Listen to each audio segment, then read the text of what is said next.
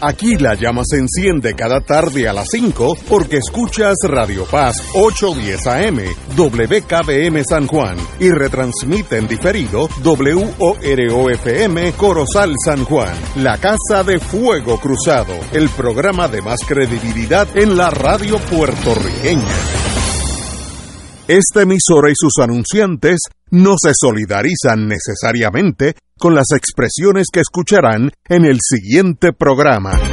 Son las 5 de la tarde, hora de escuchar Fuego Cruzado, el programa de más credibilidad en la radio puertorriqueña, en las voces de Ignacio Rivera y sus panelistas invitados con su discusión política dinámica e incisiva de los acontecimientos más importantes del momento.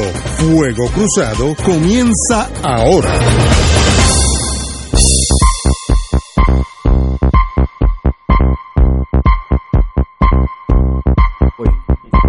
Amigos y amigas, hoy es martes 8, creo que es 8, sí, 8 de marzo. Hoy vamos a tener un, un programa a la inversa, ya que a la hora de Severino, en, en vez de empezar a las 6, empieza a las 5, porque no sé si tiene la hora entera, pero tiene un, un, otro engagement, estoy pensando en inglés, otra cita, así es que tiene que estar con nosotros, pero estamos aquí con Severino, con compañero Rafi Anglada y el compañero Hernández. Muy buenas, Arturo. Buenas, buenas, este, Rafi, a ti, a todos los que nos escuchan. Y qué bueno que estamos demostrando lo que eh, pretende la reforma laboral, el flexi time. Flexi time, oye, está bueno. doctor, doctor Severino, hábleme de lo que todo el mundo está hablando. Dígame, deme buenas noticias, que estoy tenso. Dígame. Saludos, saludos a, a Ignacio, saludos a los compañeros y a toda la radioaudiencia. Saludos. Me estoy escuchando un poco doble, no sé si del control nos pueden ayudar. Hay un poco de eco. Acá te oyes muy bien. Acá te oyes, te oyes perfecto acá. Te oyes muy bien. Pues entonces, eh, lo que está sucediendo hoy no, no entusiasma mucho. Ha culminado la tercera ronda de negociaciones entre Ucrania y, y Rusia y no se ha entrado en materia ni en puntos eh, realmente importantes. Parecería ser que las negociaciones se están asemejando cada vez más a las negociaciones que iniciaron eh, Rusia con, con Estados Unidos en un momento dado, eh, en las cuales era obvio que no había el interés para que se llegara a un acuerdo. Y ahora eh, lo que estamos viendo, lo que estamos interpretando de lo que está sucediendo es que hay cierta dejadez eh, de la parte ucraniana eh, que dijeron la última vez que eh, no firmaron los documentos de los cuales ya se había llegado a ciertos acuerdos porque tenían que llevárselo para leerlos.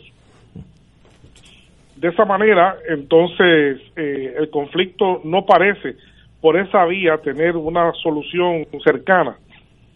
Y eso pues es lamentable porque teníamos muchas esperanzas de que se lograra alcanzar por lo menos eh, permanentemente un cese al fuego. Eh, eso, aunque había las expectativas, eh, ambas partes se acusan de haber boicoteado el, el cese al fuego y que no se pudieron establecer corredores humanitarios. Pero, pero en este momento, lo único positivo la última reunión que se llevó a cabo es realmente que parece ser que hubo un nuevo acuerdo para conformar los corredores humanitarios, específicamente el, los corredores humanitarios en, en, en Kiev. Eh, y eh, parece ser, según reportes, que uno va construyendo, porque eh, recordamos que para esto, para uno poder hacer realmente una reconstrucción de la realidad. Tenemos que hacer lo que se conoce como metodología triangulación. Eh, obviamente no se puede depender de la parte rusa, ni de la parte estadounidense, ni de la parte europea, sino que hay que buscar otras informaciones que, que nos ayuden a contrastar las informaciones y a precisarlas. Eh, eh, ese, esos corredores eh, parece que van a ayudar a que la gente salga previo a una toma de, de Kiev definitiva, que hay sectores que lo anuncian en una semana o dos semanas. Este, eh, se está teniendo mucho cuidado con este proceso. Eh, Severino, ¿en dónde está la situación eh, bélica en este momento? Los rusos están cercando las ciudades, que es lo que yo haría. Eh, ¿por, dónde van? La imagen que, que podemos, a base de reconstrucción eh, de lo que está sucediendo, es que los rusos ya tienen control de la parte este de Ucrania, de la parte sur de Ucrania, digamos sureste, eh, están cerca de conseguir y de, y de dominar Odessa y en ese sentido tienen cerca de dos terceras partes del país más o menos. Eh, hay partes en el norte, eh, las cuales se dice que están controladas eh, por los rusos, eh, específicamente las áreas donde ubican las centrales termo, termonucleares. Que esas son las importantes. Eh, que esos son muy importantes. Eh, la semana pasada hubo unas informaciones eh, que apuntaban a lo peor, pero afortunadamente eso no fue cierto. Correcto, sí. la central más importante, la central termonuclear más importante de, de Ucrania, que es una central que tiene seis reactores. Pensemos que Chernobyl solo tenía un reactor. Wow. Este eran seis reactores. Así que esto hubiese sido un desastre Chernobyl por seis. Seis veces. Así que eh, afortunadamente la Agencia Internacional de Energía Atómica desmintió todos los rumores que había y estableció el viernes que hubo un fuego, hubo un incendio, incendio que no pudo ser precisado su origen pero que el incendio nunca, nunca puso en peligro la infraestructura nuclear. sobre lo que planteas, este, Carlos, eh, creo que escuché algún tipo de información en relación a, Kiev, que aparentemente las fuerzas rusas eh, ya estaban tratando de flanquearla desde el noroeste eh, Correcto. Hacia, la capital, es decir, que aparenta ser que desde el norte y el este y tal vez parte de la sección del sur, pues ya están posesionados, ¿verdad? En términos de poder entrar, pero que estaban en, en, este momento, pues bajando también por el flanco noroeste, o sea que en cierta medida tendrían casi rodeada eh, la, la, ciudad y capital Kiev, eh, y, y uno se plantea, cuál es el objetivo y el propósito de si esa, ese aparato gubernamental de Ucrania, eh, el presidente y su, y, su gabinete y sus fuerzas, básicamente están ante una posición débil, un flanco fácil. Eh, no veo cómo es posible que no puedan adentrarse en un terreno mucho más firme en términos de una negociación con Rusia. Porque uno... Eso, eso es una pregunta excelente. Lo que sucede es, Arturo, es que parece que no hay voluntad eh, de eso y que desde el extranjero se rumora, muchos observadores, muchos analistas internacionales, de que eh, Zelensky y su gobierno, que está en una posición, como tú muy bien dices, de extrema debilidad, eh, pues eh, está siendo está siendo motivado por las capitales europeas, eh, Berlín, este, algunas otras, este, para que continúe en la beligerancia, lejos de lo que hubiésemos esperado.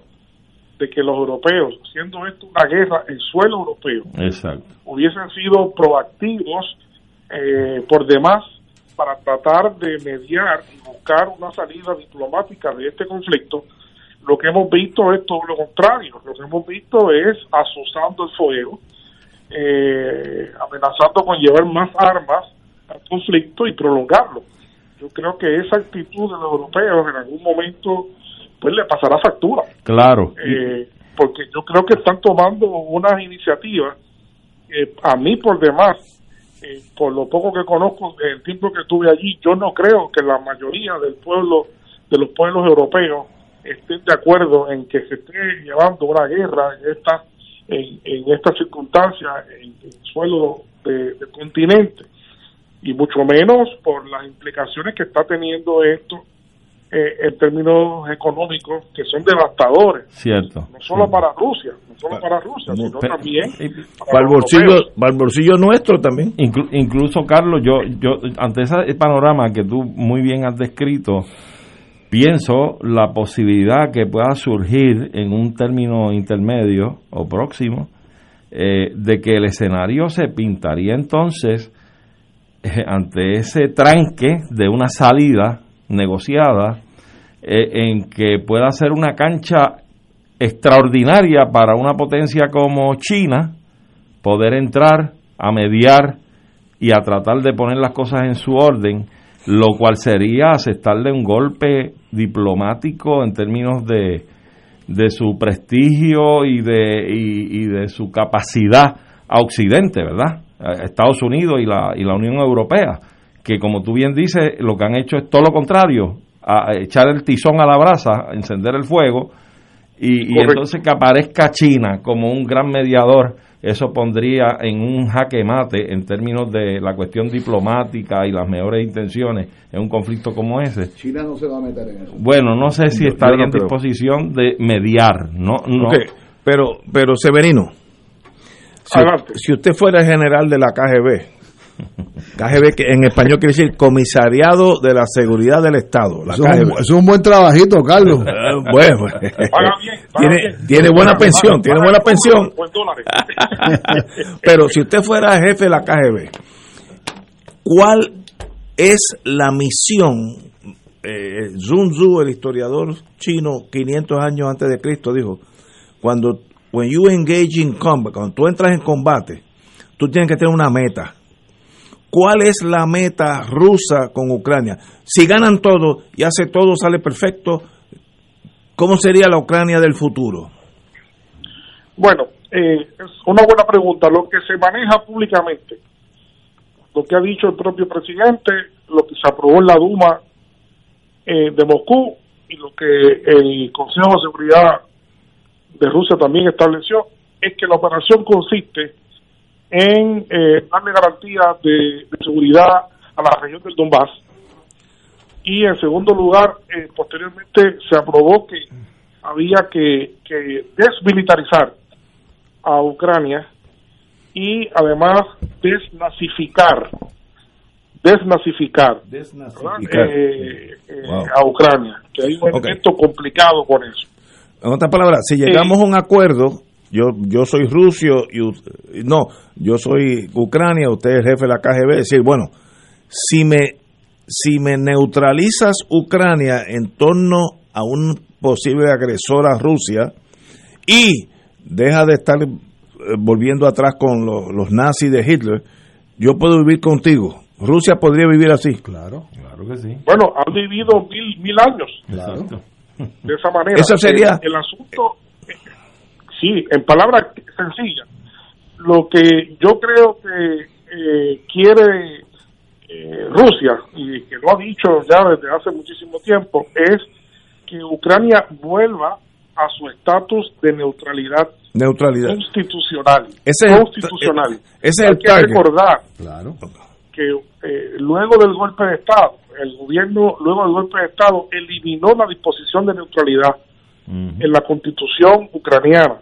Pues lo que los rusos necesitan, eh, ellos quieren es que vuelva a Ucrania a ser un país neutral, tal y como de hecho eh, lo ha eh, endosado eh, Henry Kissinger en el 2014 un, un artículo muy lúcido sobre esto. Sí, sí, sí. estoy- Eh, y además de, además de eso, eh, que al interior, al interior de Ucrania, la neutralidad es para el exterior, por supuesto, pero al interior de, de Ucrania, que hayan las disposiciones también constitucionales que garanticen el libre desenvolvimiento de todas las minorías nacionales dentro de Ucrania, específicamente, por supuesto, la, la más grande de todas, que es la, la rusa, los rusos culturales. En otras palabras, que si eres ruso, se respete que eres ruso, se te enseñe ruso, eh, como una como Quebec en Canadá, una, un- una, una provincia autónoma. Los catalanes. Correcto,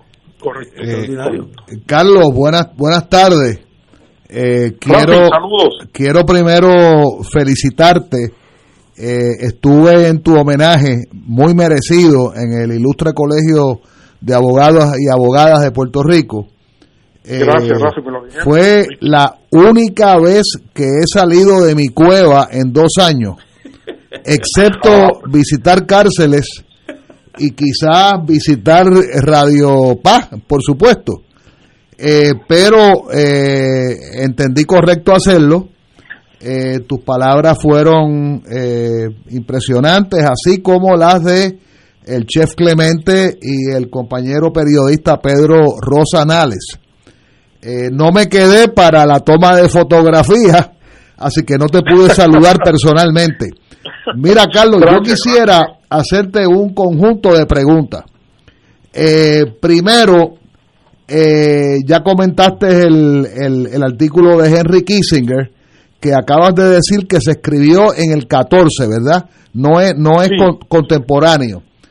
Pero, Correcto. pero todo, todo es aplicable al día de hoy. Este, Parece, parece que lo escribió ayer. Exacto, parecería que lo escribió ayer. Eh, a mí me gustaría eh, que tú repasaras, que tú nos educaras y nos eh, repasaras eh, la actual geografía de Ucrania. Es el resultado de pedazos de países tomados a cuáles países y las proporciones poblacionales. Tengo entendido que el occidente de Ucrania básicamente antes era Polonia, que había un pedazo bien grande de Bulgaria y un pedazo del viejo imperio austrohúngaro. Y, y eso impacta en el número de nacionalidades de la cual se conforma eh, pues, el, el actual, digamos, Estado ucraniano. Eh, ¿Tú podrías repasar eso? Quizás con números de poblaciones. Eh, sí, eh, eh, no, no tengo el dato aquí ahora mismo para precisarlo, Sí, pero todo lo que tú has dicho en tu premisa es correcto. En distintos momentos en el occidente de Ucrania ha habido fronteras más grandes, fronteras más pequeñas, de acuerdo a los vaivenes de las luchas imperiales eh, de épocas anteriores. Eh, de hecho, eh, todavía hay un conflicto, otro conflicto del cual no se conoce eh, o se conoce muy muy poco por resultado de esos procesos históricos es un, lo que llaman lo que llamamos un conflicto congelado eh, de la república autoproclamada. Hablamos de repúblicas autoproclamadas en el este pero en el oeste de Ucrania entre Ucrania y Moldavia que como tú bien sabes fue parte de la gran Rumania eh, y que posteriormente se convirtió en una república socialista soviética. Eso, eso no es parte de la... como Moldavia es república, no entre es- Moldavia y, y, y Ucrania hay una república autoproclamada que se llama Transnistria, que es un conflicto congelado también. Transnistria. la población que existe eh, dentro de Ucrania. Pero dentro de Ucrania también hay húngaros, hay minorías húngaras, humanas por supuesto, hay eh, griegos, eh, también hay un grupo ucraniano que se llama los cosiños, que habla un dialecto del ucraniano eh, muy interesante, eh, y otras minorías, y otras minorías menores. Pero por supuesto, la gran minoría es eh, la minoría rusa, que tiene 30%. Eh, alguna gente estima un poco más, pero al menos 30% de la población de Ucrania son rusos. Eh, es casi igual a decir que de cada tres personas en Ucrania, pues, pues, pues una es rusa.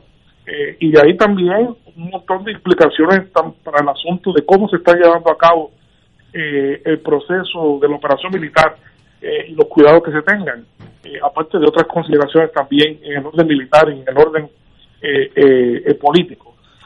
pero sí, Ucrania ha tenido elementos tanto al oeste como al este que se le han ido uniendo, se han separado, se han unido, como ha sido la práctica en toda Europa Central eh, durante mucho tiempo, en esa lucha imperial que afectó tanto a Europa.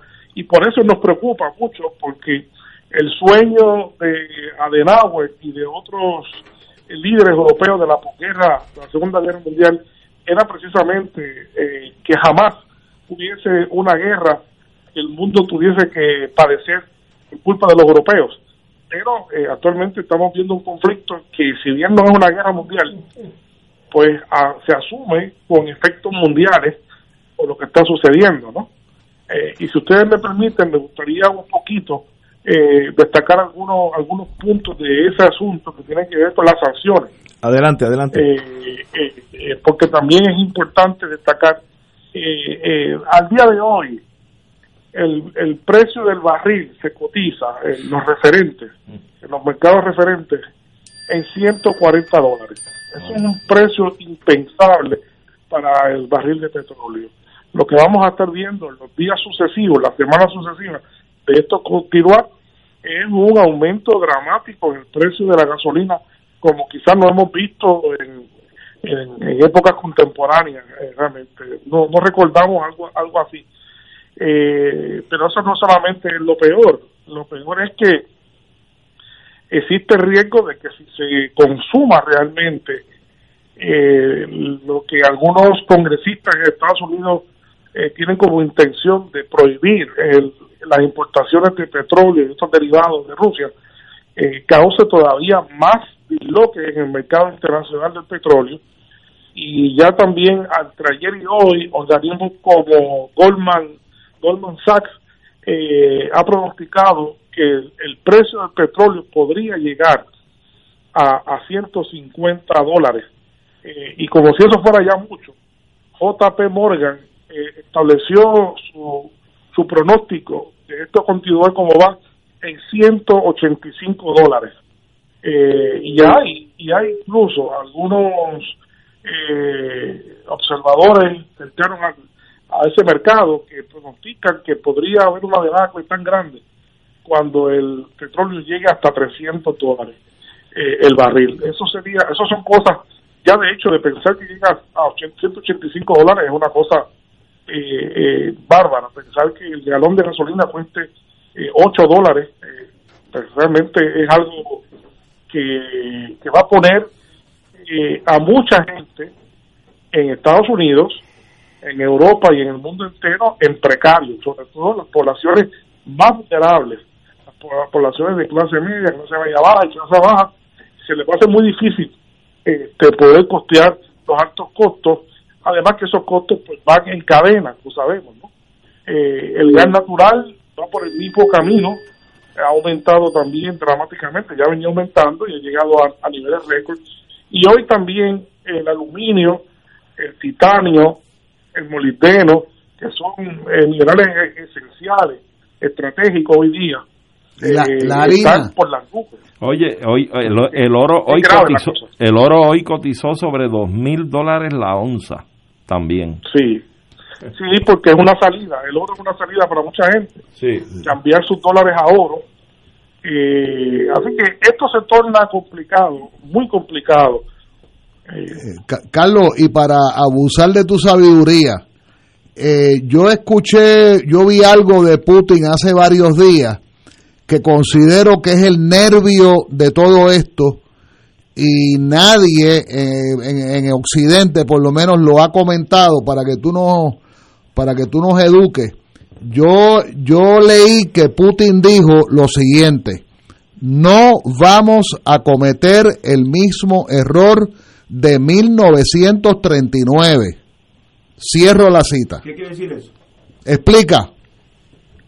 Sí, yo vi el, artículo, lo, me llegó, vi eh, esto y entonces eh, no lo leí, pero a mi entender, a mi entender, lo que se refiere Putin con eso es a la realidad de que por mucho tiempo sectores progresistas en Europa eh, anticiparon que se debía eh, tomar más en serio eh, las manifestaciones del fascismo en Alemania y otros lugares de Europa mm. para evitar que se consolidaran al poder. yo entiendo que lo que Putin está queriendo decir es que la manifestación del fascismo en Ucrania y su cercanía al gobierno ucraniano es algo que a él en particular le preocupa y, y es lógico que le preocupe, pues porque en el término, en términos del fascismo, eh, debemos recordar que los rusos perdieron 25 millones de seres humanos en, esa guerra. Eh, y si un pueblo, un país del mundo es sensitivo al tema de una un regreso del fascismo, de tendencia fascista, en Europa es, Rusia, al igual que también explica eso, la cautela y la precaución con la cual Israel, es un aliado incondicional de los Estados Unidos, ha respondido, no condenando eh, sorpresivamente lo que está pasando en Ucrania, eh, sino llamando al diálogo y llamando a una solución pacífica. Eh, y es porque, claro, ya lo hemos dicho en el programa de otros momentos, han, tenido que salir 10.000 diez mil judíos de los últimos ocho años de, de, Ucrania por el clima antisemita que se ha generado y antiminoría en general que se ha generado allí. Este, así que yo pienso que lo que Putin quiso decir venía por esa por esa por esa línea. Muy bien. Gracias, Carlos. Bueno, bueno tenemos otro tema. Mientras en aguas navegables siempre hay buenos marinos, ¿por qué Estados Unidos, siempre con el corazón en la mano, visita nuevamente dos veces a Venezuela y se reúnen con Maduro? Eh, ¿Por qué, como diría mi jefe en la General Electric, por qué esta gente son tan buenas? Explícate, Severino. Buenas, cuando les da la gana dicen que son buenos y que son malos. Ha sido, ha sido una visita que ha sorprendido a, a mucha gente. Eh, la última de estas visitas, la más reciente, eh, porque según se reportó, eh, la delegación de Estados Unidos que visitó Venezuela es posiblemente la delegación de más alto nivel diplomático que visita Venezuela en mucho tiempo.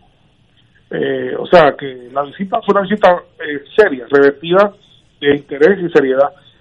Mucha gente piensa que esta visita tiene mucho que ver con la cercanía y con la colaboración que tiene Venezuela con Rusia. Pero yo más bien pienso que el tema crucial de esa discusión giró en torno a la posibilidad de eliminar eh, algunos impedimentos que tiene Estados Unidos al petróleo venezolano y darle un impulso a la producción y a la exportación de petróleo. En este momento Estados Unidos y el presidente Biden en particular necesita a toda costa, eh, sobre todo habiendo un concurso electoral este mismo año, importante, que el precio del petróleo no se mantenga aumentando ni en los niveles que está. Eh, eh, Biden tiene que buscar la manera, si quiere ser viable como candidato, de que el precio del petróleo se reduzca y a su vez eso reduzca el precio de la gasolina y, otros derivados del petróleo. así que yo creo que esa visita eh, eh, que Maduro tildó como de muy cordial y de muy muy diplomática, pero no precisó en la agenda de discusión.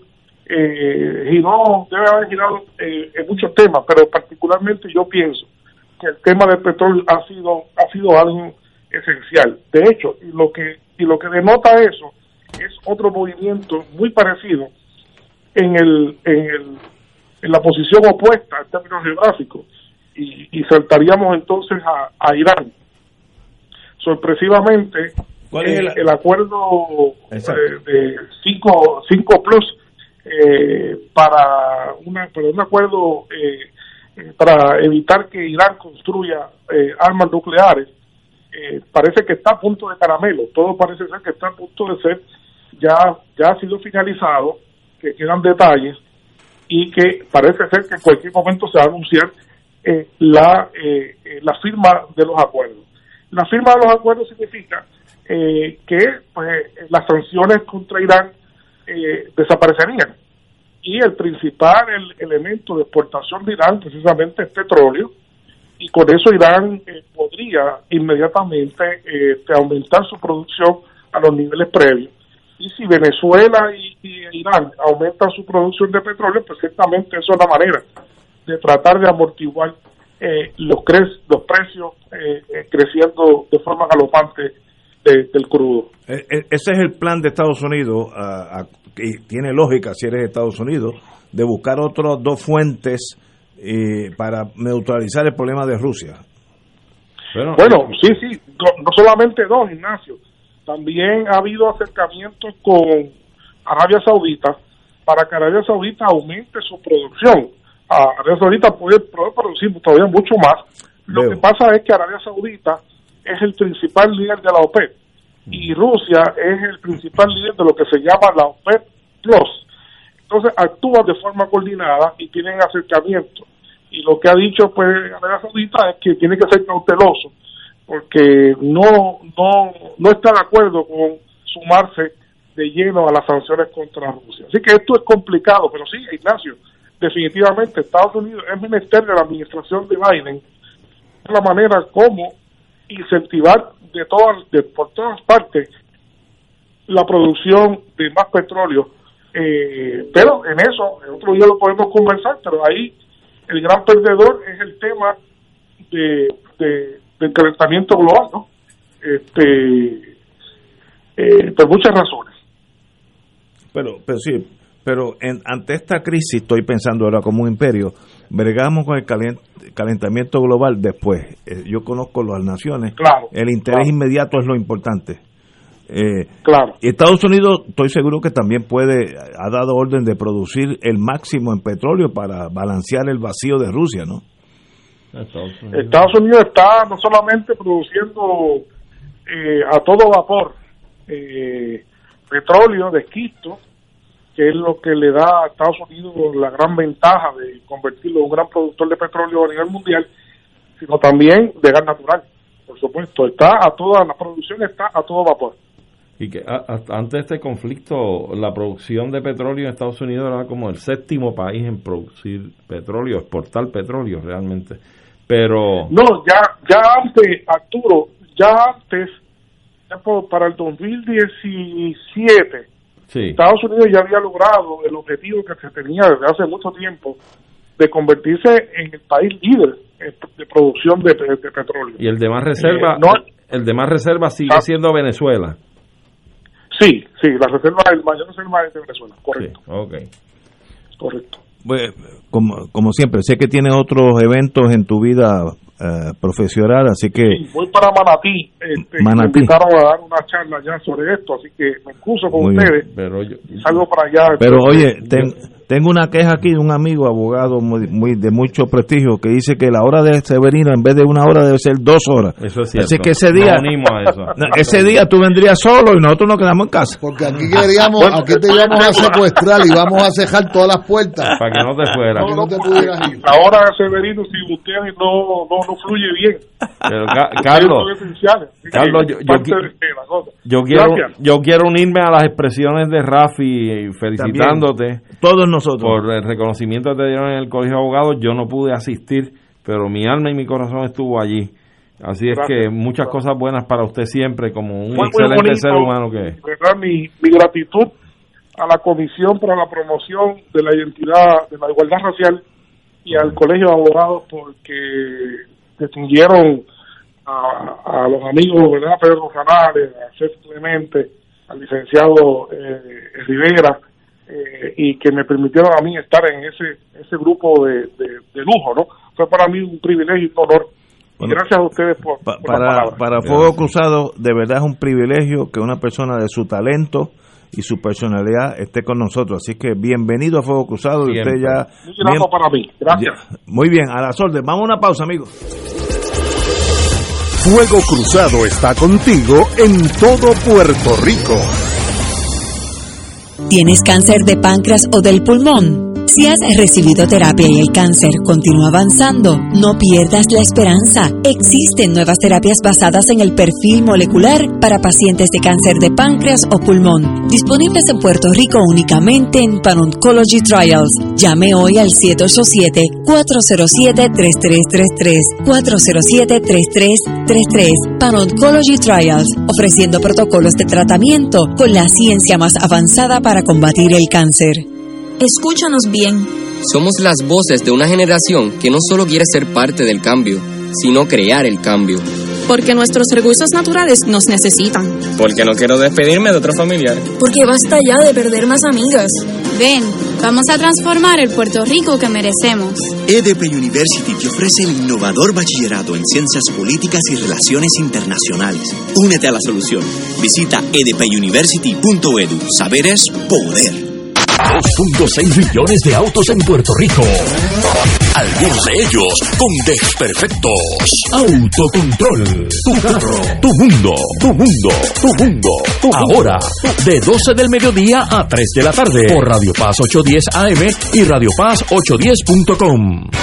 Buenos días familia. Es la casa a la que siempre puedes llegar sin invitación. A las 10 de la mañana, Judith Felicie es tu anfitriona para conversar sobre medicina, psiquiatría de niños y adolescentes, artes, derecho, valores y fe. Todos los días por Radio Paz 810 AM. Buenos días familia. Donde una conversación parece demasiado corta. Buenos días familia. De lunes a viernes por Radio Paz 810 AM. Si te gusta la industria radial, esta oportunidad es para ti. Se solicita director o directora de tráfico que tenga conocimientos en programas de computadoras y programas de tráfico y por lo menos dos años de experiencia para Radio Oro y Radio Paz. Si crees tener las destrezas para unirte al equipo de trabajo, envía tu resumen a recursoshumanos@arqsj.org. Repito, recursoshumanos@arqsj.org. Patrono con igualdad de empleo.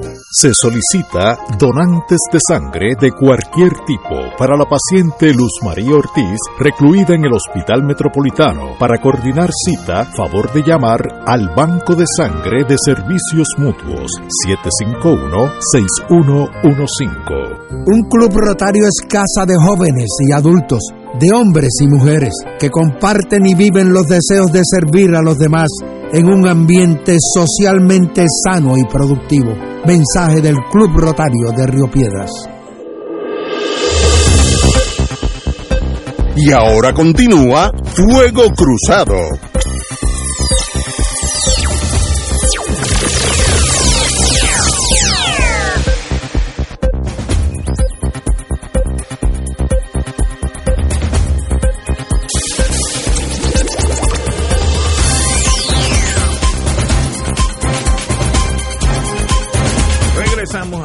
Vamos una ronda más para nos, entre nosotros, hablar de lo que nosotros tres percibimos de este conflicto que a mí me da mucha pena. Yo jamás pensé que en el siglo XXI íbamos a estar viendo una película cuasi Segunda Guerra Mundial de tanques entrando a la ciudad disparando el edificio, que eso me recuerda cuando los alemanes y los rusos se enfrescaron en la Segunda Guerra Mundial.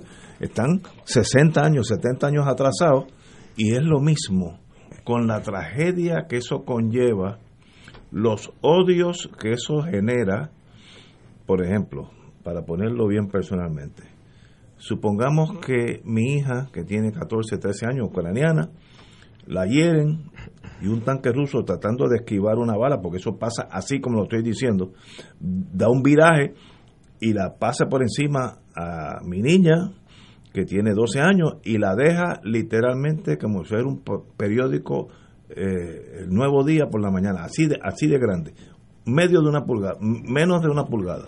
Eso es todo lo que queda del ser humano. Ese padre, ese abuelo, esos nietos van a odiar los rusos por los próximos 200 años. Eso no es posible remediarlo. Eh, eh, esos odios de, de, de estas tragedias.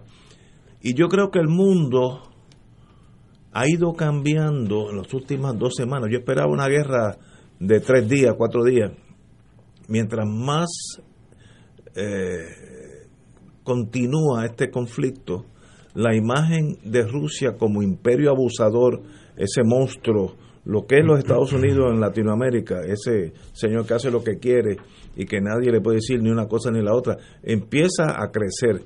Y yo he visto en la, en la televisión, yo veo mucho la RAI italiana, eh, ese cambiar de sencillamente dar las noticias a decir ya es tiempo que esto pare, este, eh, Ucrania está indefensa, literalmente si Rusia quiere, mata a los 44 millones de ucranianos en dos días.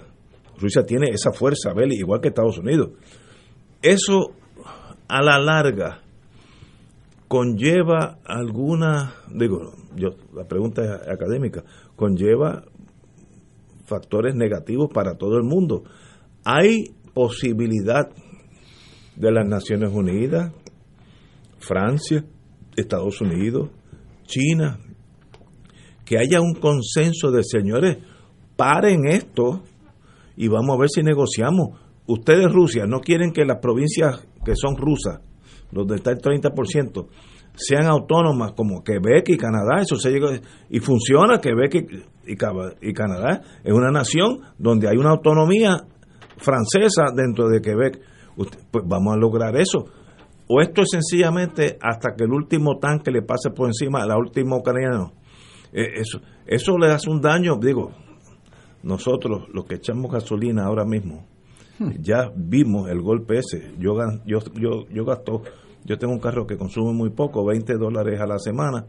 Esta semana me costó lo mismo, 30. Así que boté 10 dólares a este conflicto. El mundo entero se ha afectado. ¿Hay solución a esto o es sencillamente al que mate más gente? Y que sabemos que si, se, si sigue como es, Rusia dominará Ucrania totalmente. O sea, no hay forma, aunque los europeos ayuden, eh, sencillamente tú no puedes tener una, como me dijo, un libro eh, militar, si, si tú haces una bala en Flint, Michigan, eh, ¿cómo esa bala llega a Ucrania? Tiene que coger un camión, ir hasta donde está el tren, el tren lo lleva hasta, hasta un aeropuerto, si, si hay mucha prisa, o hasta el, este de Estados Unidos, dos mil millas, eh, y ahí coge un barco, está dos o tres semanas, llega a Europa, y de Europa tiene que coger un camión y guiar por donde pueda, porque tampoco es fácil, Polonia, no sé, o, por abajo, por Italia. La logística es tan bárbara que es muy difícil interceder, porque es que es como Estados Unidos declarar la guerra a Nuevo México, es un llame, porque si están allí. Por tanto, todo el mundo sabe, sabe, todos sabemos, los que saben un poquito del mundo militar, sabemos que Rusia va a ganar, es imposible perder. Ahora, esa es la solución, que uno aplaste al otro. La imagen de Rusia ante el mundo se desvanece. Yo creo que sí. Yo estoy viendo en la RAI ese cambio de actitud de reportar la noticia a decir, ay bendito Ucrania. E, e, ese cambio será mundial. Le hace daño a Rusia. Mire, no sé, Rusia es un imperio y puede ser que de aquí a tres meses eh, ni se acuerden de la guerra. Pero en nuestro mundo yo creo que, que es tiempo si las naciones sirven para algo, tú que estuviste allí, fuiste parte de las Naciones Unidas, etcétera, ¿para qué está esa gente allí? ¿Para ir a cócteles por las noches en Manhattan? Eso lo hago yo. Este es el momento de intervenir, mandar tropas. Cuando hay África, se entran dos tribus a, palo limpio, la Naciones Unidas invade, literalmente invade, con los cascos azules y, y, y separan las fuerzas. ¿Por qué no se atreven a hacerlo con Rusia? Of course, porque Rusia tiene un montón de tanques. Porque, porque hay cinco potencias mundiales que tienen poder de veto en el Consejo de Seguridad. Ah, es buen punto, buen punto. Y Rusia, y eso se pautó precisamente en la Crimea. Eso se pautó en el, la municipalidad de Yalta en febrero de 1945 y como cuestión de hecho eran iban a ser cuatro potencias le regalaron la quinta potencia a Francia, que había estado ocupada por Hitler hasta un añito antes. Ese es otro tema. Las Naciones Unidas no sirven para esto. En las Naciones Unidas, eh, el Consejo de Seguridad es el que tiene poder de, de, imponer, digamos, una, una, una, situación militar, una sanción. Y ahí está Rusia. Y Rusia está ahí. Ahora, Ahora, eso lo crearon las potencias y quiero, quiero añadir que la última conferencia de prensa que hizo el presidente Roosevelt en Georgia, en la casa de campo de Georgia, donde días después él, fallece en, en, manos de su amada, que no era la señora Eleanor Roosevelt. Este, a Roosevelt le hicieron esa pregunta. Le dijeron, ¿y para qué va a servir la Asamblea General? Y él lo que contestó es, la Asamblea General is for those little guys. Y eso es verdad. Little guys, es para que pataleen. Y le dijeron, para que pataleen, sí, para que pataleen. Eso está grabado y está transcrito en los anales de la historia de los Estados Unidos. Es el escape de la olla de presión. Claro, entonces, en, en, conclusión, las Naciones Unidas casi nunca ha servido para nada. Eh, eh, lo que pasa es que, eh, mirado desde el punto de vista de las grandes potencias, es un lugar donde hasta los pasillos, hasta los pasillos, hasta los sofás en los pasillos están diseñados, como tú has dicho tantas veces, Ignacio, que mientras hay un conflicto militar en algún sitio, en alguna esquina, están hablando un americano y un soviético, o un chino y y un japonés, lo que sea. Este, pero las Naciones Unidas eh, era lo que era el Vaticano hace eh, 1200 años y aún así el Vaticano era una potencia militar. Tenía un ejército, ¿verdad? Así que así que las Naciones Unidas este, no va a poder mandar a ningún ejército a ningún sitio. Ese factor no existe. Eso lo que ahora a una pregunta anterior que tú comentabas con, con el doctor Carlos Severino, eh, la diferencia esta de liderato, ¿verdad? Entre Ucrania y la Unión Soviética eh, es la diferencia de un señor presidente que antes de ser presidente su profesión era la de ser payaso él, él trabajó como payaso este. y como, y como eh, presentador de televisión de farándula. Esa era su profesión. Y tú tienes en el otro lado una persona sumamente inteligente y sumamente educada.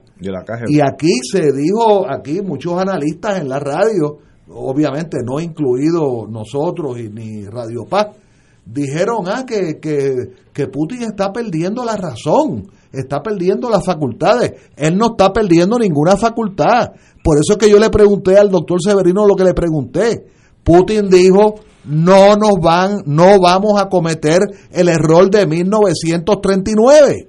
Y 1939 es cuando Hitler, Hitler, que le mató 25, 26 millones de, de soviéticos que a nadie, a nadie en el planeta le han matado jamás. 25 millones de seres humanos. Entonces, desde el punto de vista de la dirección de un militar, digo militar, guion, oficial de inteligencia, que para todos los efectos es lo mismo, son personas sumamente educadas. Mira, en el caso ese que yo estuve 11 años, de los cinco cubanos en Miami, yo, yo tuve que aprender a, respetar el intelecto de militares educados en ambos lados. Eh, Ignacio nos puede dar una conferencia de que cuando un americano se, se requeda en el ejército y es prometedor, lo próximo es que tú lo mandas a la universidad pues a que coja un doctorado de lo que sea. Puede ser de aeronáutica, puede ser de lo que le dé la gana, pero lo mandan a la escuela dos años. O sea, los, los jefes militares de cualquier país serio del mundo son personas altamente militares, eh, altamente educadas. Y lo digo yo, que me negué a ir a la guerra de Vietnam. O sea, lo digo desde la esquina mía, que me negué y dos veces mi tarjeta se quemó en un dron en, el Grito del Ares por el, el obispo Parrilla, que en paz descanse, en el 1968, 69 o 70, no me acuerdo. Es, este, y me negué dos veces al induction. Este, y eso era punible cinco años de cárcel federal cada vez que te negaba. Oye, desde entonces, ¿qué año es ese? Eh, bueno, eso fue 69, 70. Desde entonces tú dando candela. Bueno, tú sabes, algo pacifista, ¿verdad? Eso mira, es mira, tú ahorita resistencia pacífica. Tú ahorita dijiste algo de los chinos, lo difícil que es comprenderlo. Y, y me ha llegado una noticia que es un reflejo de tu intelecto. Mira, te voy a leer la noticia. El estoy traduciendo de inglés. El primer el, el ministro de, de, Foreign Minister de Relaciones Exteriores de China se refirió a, a, Rusia como el most important strategic partner, el socio más importante estratégicamente eh, en, en torno a China. Wang Yi se refirió a su relación con China en inglés, one of the most crucial bilateral relationships in the world, una de las más importantes relaciones bilaterales en el mundo. Y entonces, para confundir, eh, dice que aunque eso es así, Estados China le ha ofrecido a Ucrania ayuda es todo lo contrario, o sea, el pensamiento chino superior. No, la relación con Rusia es la mejor del mundo, estos son mis amigos, pero yo voy a ayudar a Rusia. Y es que a Ucrania, a Ucrania están buscando entrar por la puerta estos señores eh, los chinos, oye, por eso llevan 3.000 años ahí dando bandazos. lo que pasa es que cuando, cuando, es que Arturo, cuando tú dijiste entrar, no, no, cuando tú dijiste entrar, yo dije, ah, rayo, los chinos entrar. No, no, no. Eso es como, como ahí se da la, la, quinta guerra mundial. claro, pero no, no, pero a lo que yo me refería precisamente era a la habilidad que pueden tener los chinos, precisamente. mira lo que estoy diciendo. algo como esto, o sea, mi socio indiscutiblemente es Rusia. Ahora, a esta gente en esta situación yo los estoy ayudando. Oye, esa es una forma de tú colarte en el escenario. Porque si te estoy ayudando con qué, con víveres, comida, lo que fuera, pues mira, yo te voy a pedir que vamos a sentarnos un momentito para que me escuche.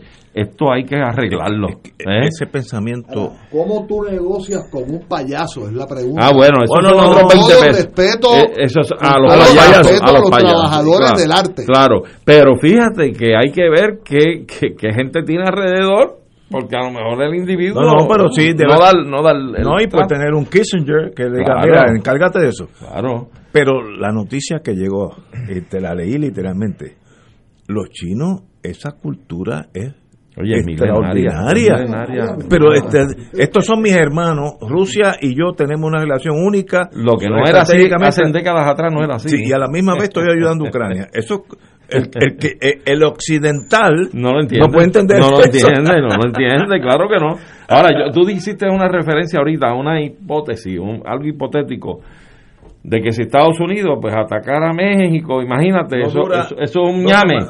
No, pero ese ñame ya se lo comieron. Ah, bueno, él dijo Nuevo México. Él dijo ah, no, sí, sí, pero, pero, a México ya el ñamecito Guatemala, no, no hay posibilidad de triunfar por bravo que sean los guatemaltecos, no pueden pero triunfar. dentro ah. de toda esta cosa que yo quiero acotar ahora un minutito, eh, eh, todo el mundo habla de la tragedia de esta guerra y de este escenario, tú haces unas expresiones que uno coincide con ella. O sea, si Rusia hubiese querido acabar y barrer con aquello, lo hubiera hecho ya. 30, 30 millones de pues personas. Entonces vamos a detenernos a, recapacitar y, a, meditar esto. O sea, están haciendo una manifestación bélica de ocupación eh, con un objetivo que lo han determinado desde un principio desmilitarizar y desnazificar ¿Y ese gobierno. y si te lo concedo se tranquiliza todo el mundo claro pues vamos y que reconozcan la sección esta del este de, la, de la autorrepública Arturo, pero y quién es el que tiene ese poder de diálogo con las dos partes parece que no existe. Bueno pero aparentemente eso es a lo que yo apuesto que algún mediador habrá de entrar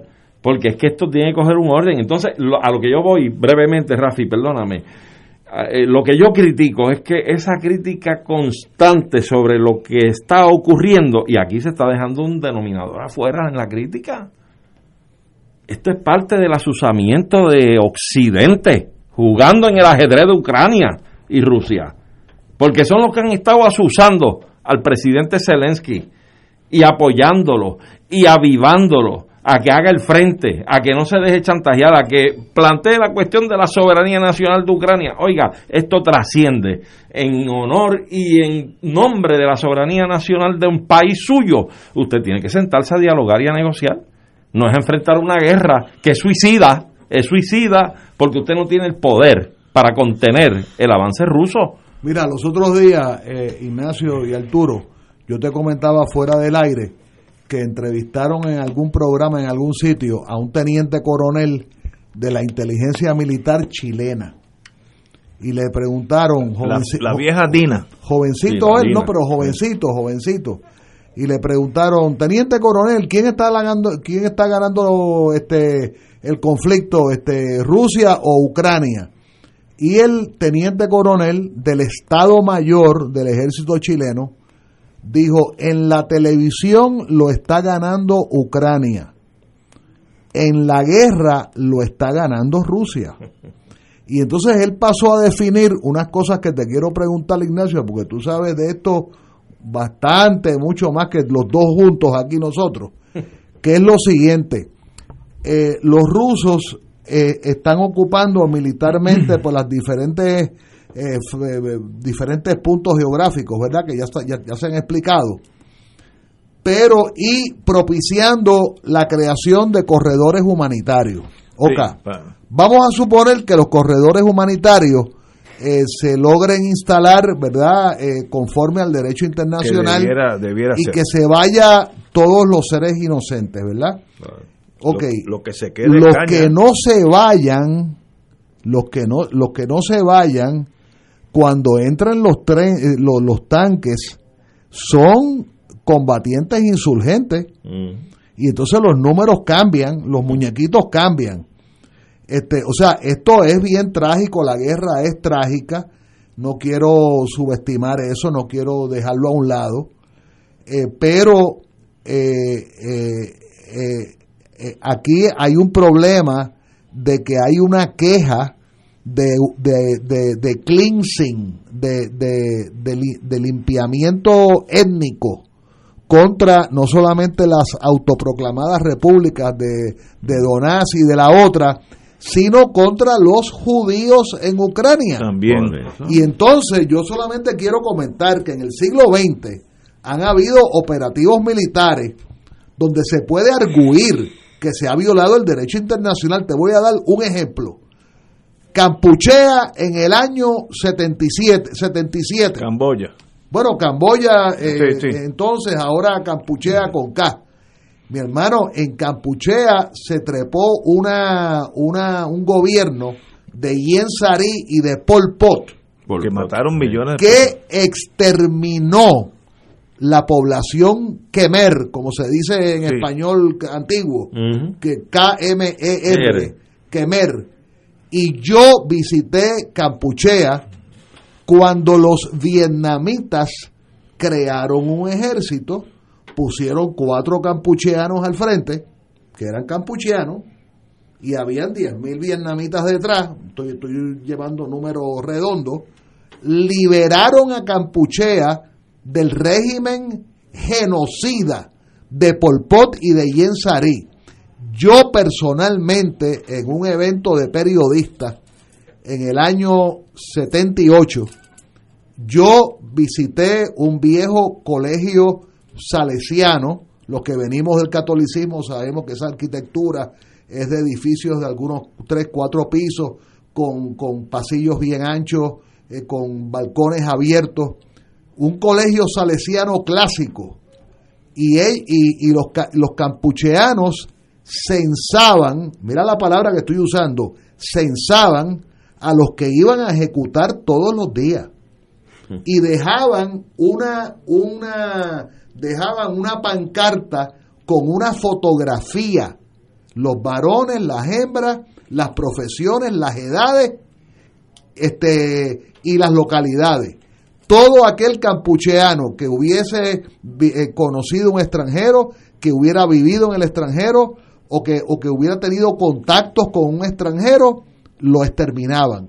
Eso ocurrió en, en Campuchea. Eso es correcto. Eso ocurrió y generó una alianza bien hipócrita, bien hipócrita, de los regímenes sudasiáticos de derecha, Malasia, Singapur, etcétera, etcétera, etcétera, donde todo el mundo condenó a Vietnam. Todo el mundo lo condenó, es más, por poco se destroza el movimiento de países no alineados. Hubo que suspender cumbres y suspender conferencias ministeriales. Ahora, el resultado neto es que se salvó al pueblo Khmer de una de las grandes acciones genocidas del siglo XX.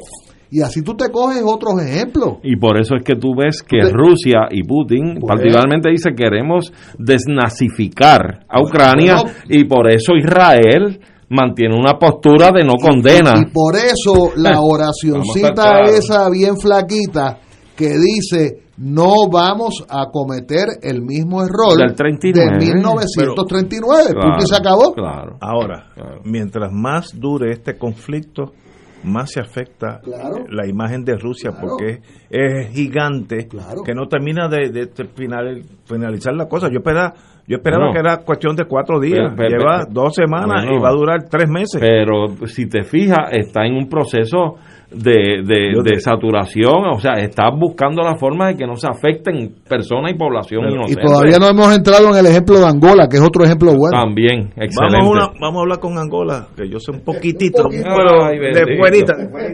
Vamos a una pausa. Fuego Cruzado está contigo en todo Puerto Rico. Aquí la llama se enciende cada tarde a las 5 porque escuchas Radio Paz 810 AM, WKBM San Juan y retransmite en diferido WOROFM Corozal San Juan, la Casa de Fuego Cruzado, el programa de más credibilidad en la radio puertorriqueña. Si te gusta la industria radial, esta oportunidad es para ti. Se solicita director o directora de tráfico que tenga conocimientos en programas de computadoras y programas de tráfico y por lo menos dos años de experiencia para Radio Oro y Radio Paz. Si crees tener las destrezas para unirte al equipo de trabajo, envía tu resumen a recursoshumanos@arqsj.org. Repito, recursoshumanos@arqsj.org. Patrono con igualdad de empleo.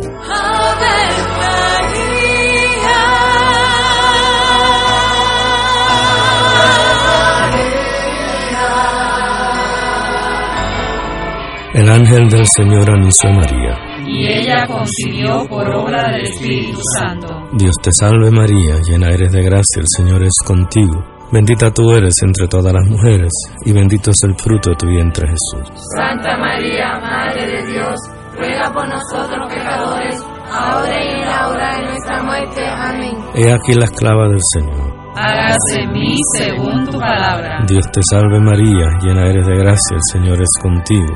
Bendita tú eres entre todas las mujeres y bendito es el fruto de tu vientre Jesús. Santa María, Madre de Dios, ruega por nosotros pecadores, ahora y en muerte. Amén. Y el Verbo se hizo carne. Y habitó entre nosotros. Dios te salve María, llena eres de gracia, el Señor es contigo. Bendita tú eres entre todas las mujeres, y bendito es el fruto de tu vientre Jesús. Santa María, Madre de Dios, ruega por nosotros pecadores, ahora y en la hora de nuestra muerte. Amén. Ruega por nosotros, Santa Madre de Dios. Para que seamos dignos de alcanzar las promesas de nuestro Señor Jesucristo. Oremos. Derrama, Señor, tu gracia sobre nosotros, que por el anuncio del ángel hemos conocido la encarnación de tu Hijo, para que lleguemos por su pasión y su cruz a la gloria de la resurrección, por Jesucristo nuestro Señor. Amén. Gloria al Padre, al Hijo y al Espíritu Santo. Como era en un principio, ahora y siempre, por los siglos de los siglos. Amén. Cáritas de Puerto Rico se une al llamado de emergencia de Cáritas Ucrania y Cáritas Internacionales para ayudar a los miles de desplazados y víctimas del terrible ataque de parte de Rusia a Ucrania y sus comunidades. Pueden enviar su donativo por PayPal en nuestra página www.caritaspr.net, también por ATH móvil bajo el renglón de donar bajo Caritas PR o por correo a la siguiente dirección: PO Box 8812 San Juan, Puerto Rico 00910-0812. Los donativos serán enviados a Caritas Ucrania, quienes junto a otros Caritas Hermanas están liderando esta importante respuesta humanitaria. Contamos con su apoyo. Y ahora continúa Fuego Cruzado. Estamos con el compañero Anglada y, y como esto es parte de su de, su- de su expediente. Mira que, que no está severino, pero es que yo No, quiero no, pautar. Rafi tiene una experiencia histórica, primero con un doctor en historia. Y, y entonces tiene, pero antes de hacerse doctor en historia, estuvo en la materia no, prima, estuvo allí. caminó el mundo. Corrió Y- asustado, que eso es un, síntoma de buen soldado, haber corrido asustado. Pero mencionaste Angola en aquellos años de la Guerra Fría, Jonas Y los Savimbi, buenos años de la Guerra Fría. Jonas Savimbi, Agustinho Neto, todos aquellos Claro. muchachos buenas personas. Eh, eh, dime tu experiencia por allá. Bueno, Arturo, quizás no nos va a dar tiempo, pero este yo estuve primero en Praga en un frente internacional estudiantil, obviamente financiado por la entonces Unión Soviética, la Unión Internacional de Estudiantes. Digo, antes que me lo preguntaran, para matar el pollo rápido.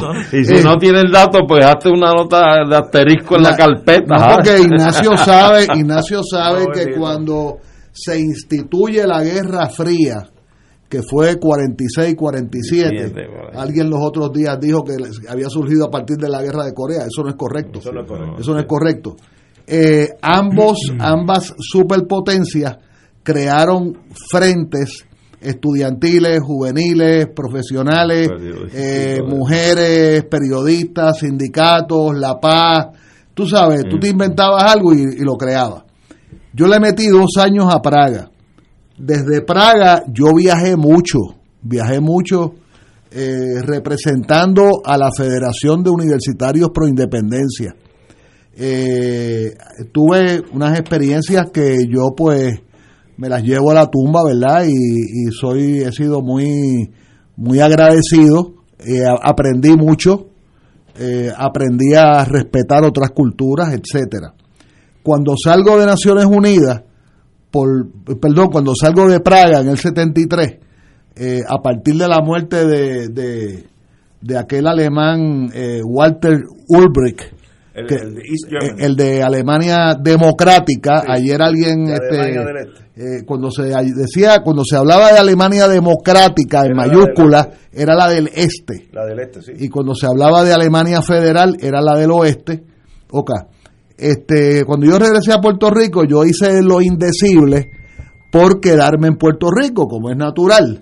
Eh, pero eh, Juan Maribras, eh, gran dirigente independentista, pues tenía otros planes para mí. Bien democrático. Él había decidido que yo, que me iba a mandar a Naciones Unidas, léase, a, a vivir con una mano adelante y otra atrás, sin salario, sin tener dónde vivir, que yo resolviera. Me dijo, imagínate que, que te van a lanzar desde un avión de esos Cessna con un paracaídas y tú resuelve como puedas. Y yo le metí cinco años de lunes a viernes, de 10 de la mañana a 7 de la tarde, 7 de la noche, al edificio de las Naciones Unidas. Yo observé, eh, aprendí, eh, ¿verdad? Soy privilegiado, debates. Eh, yo, yo, yo estaba allí la primera vez que fue Yasser Arafat, cuando dijo con una baqueta en su cintura, que la foto es histórica, la foto está en, en todos los, los internets del mundo, eh, se ve la baqueta de la pistola. Él dijo en ese discurso bello, discurso bello en árabe, dijo, yo traigo en una mano eh, un ramo de olivo y en la otra traigo un fusil. No permitáis que se caiga al piso el ramo de olivo. Son las palabras de Arafat. Yo estuve en el, yo, yo presencié todos los debates del arzobispo ortodoxo Macarios, el líder máximo de la independencia de Chipre, en contra de las pretensiones eh, invasoras, eh, supremacistas del régimen turco. Con Chipre hay un problema que es casi milenario entre la que lo que era Grecia y lo que es Turquía, etcétera. Eh, yo presencié eh, todos esos dirigentes africanos, Agostino Neto. Yo, yo conocí, tuve el enorme honor de conocer a Amílcar Cabral. Yo había conocido a su esposa, creo que se llamaba, creo, Beatriz. Yo la había conocido en Bulgaria en un evento internacional y entonces pasaron como tres meses o dos meses y medio y eh, yo andaba por un sitio que se llama Corea del Norte y en el circo de Pyongyang estábamos en palcos contiguos. Entonces ella me, me vio, me reconoció y yo tuve el honor de darle la mano a una persona que se le reputa ser básicamente el padre de la independencia africana. Hay, muchos padres, ¿verdad? Muchas madres. Pero Amílcar Cabral pudo escribir bastante.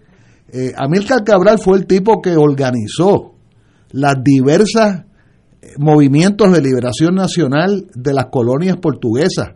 Él se reunió con ellos un día en un encuentro de, de poetas africanos en Roma y se reunió con los de Mozambique, con los de con los de Angola, eh, los, de Guinea-Bissau, por supuesto, los de Sao Tomé, y le les digo, señores, esto es lo que podemos hacer. Y tenían el apoyo activo, activo de Argelia. Argelia fue una, un motor para esa generación. Eh, Amílcar Cabral era de profesión ingeniero agrónomo. Eh, Agostino Neto era médico de profesión son gente educada. El fundador del Frelimo de Mozambique, yo no tuve el gusto de conocerlo, Eduardo Mondlane, a quien la seguridad surafricana asesinó en, creo que fue en Dar el Salam que, lo asesinó. Mondlane era un antropólogo graduado de las mejores universidades en Estados Unidos y era funcionario de Naciones Unidas. Y el tipo dijo, me voy a pelear por la independencia de mi patria, de Mozambique. Y, la logró, aunque claro, a él lo mataron antes, ¿verdad? Pero Mozambique hoy es una, es una eh, república independiente. Eh, Ignacio sabe un poquito de esto que estamos hablando, o un poquito, un muchito, ¿verdad? Este, él se sonríe, ¿verdad? Con unos ojitos así Eh, y entonces, pues yo tuve esas experiencias. Eh, yo recuerdo cuando nosotros salimos de aquel colegio salesiano en, en Fonfen, en la capital de Nonfen, se pronuncia, se escribe Fonfen, P-H-O-N, eh, Fonfen. Y salimos de aquel colegio, de aquel antiguo colegio salesiano, que parecía pues un cementerio censado con fotografías de cada persona ejecutada diariamente. Y un colega, un colega periodista cubano que en paz descanse, te digo Ernesto Vera, un hombre muy respetado en la historia de Cuba, me dijo, me dijo estas palabras. Esto es peor que Hitler. Y a mí me llamó la atención ese comentario. Le dije, don Ernesto, ¿y por qué usted dice peor que Hitler? Me dice, bueno, porque Hitler se creía, él, creía que estaba exterminando a una raza inferior. Esta gente exterminaron a su propia etnia. Y la segunda tragedia, me dijo don Ernesto Vera, allí separado, en el 78, y lo más trágico es que lo han hecho a nombre del socialismo. Ok, eso pica, mm. eso pica. Y ahí tú empiezas a aprender de que la retórica no es lo más importante, ni, ni lo que tú escribas, ni lo que tú digas que vas a hacer, sino es tu, tu, tu ejemplo, tu, moral, de, tus principios, ¿verdad? Este, así tuve muchas experiencias, conocí gente muy noble. Mi mejor amigo, mi mejor amigo en Praga, que vive, chileno, era un muchacho arquitecto había sido dirigente nacional de los estudiantes chilenos, había organizado la primera marcha, eh, en la, eh, primera marcha de sur a norte en la historia de Chile, claro, cruzando las ciudades, no cruzando cada, cada palmo, ¿verdad? Ese, ese es mi hermano.